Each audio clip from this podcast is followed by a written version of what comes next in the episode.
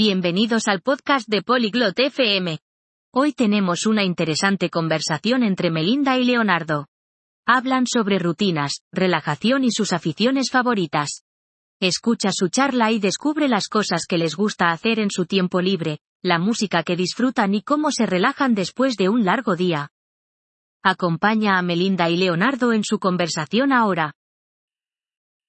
Hello, Leonardo. How are you? Hola Leonardo, ¿cómo estás? Hi Melinda, I am fine, thank you. And you? Hola Melinda, estoy bien, gracias. ¿Y tú? I am good. What do you like to do in your free time? Estoy bien. ¿Qué te gusta hacer en tu tiempo libre? I like to read books and watch movies. What about you? Me gusta leer libros y ver películas. ¿Y a ti? I enjoy painting and listening to music. Me gusta pintar y escuchar música. That's nice. What kind of music do you like? Qué bien. ¿Qué tipo de música te gusta? I like pop music. And you? Me gusta la música pop. ¿Y a ti? I like classical music. Me gusta la música clásica. Do you have a favorite book?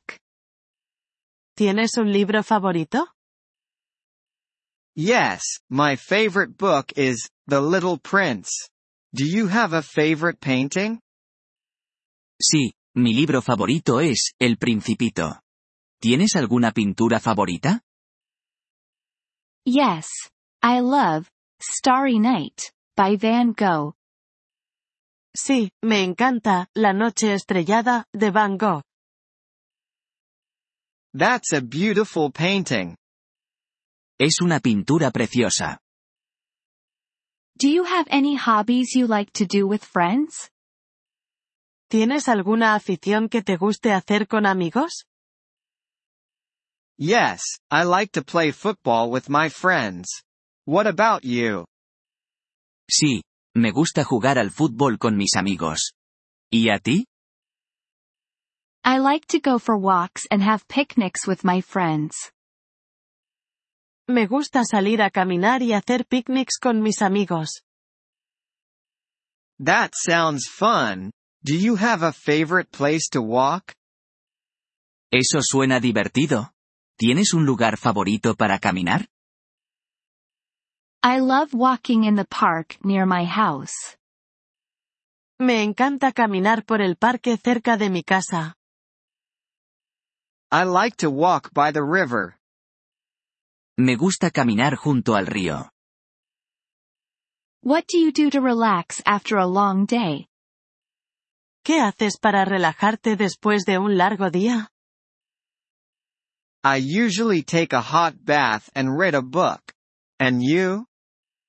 Suelo tomar un baño caliente y leer un libro. ¿Y tú? I like to drink tea and watch a movie. Me gusta tomar té y ver una película. Do you have a favorite movie? ¿Tienes una película favorita?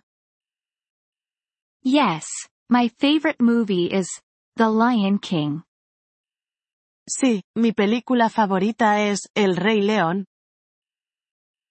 I love that movie too. A mí también me encanta esa película.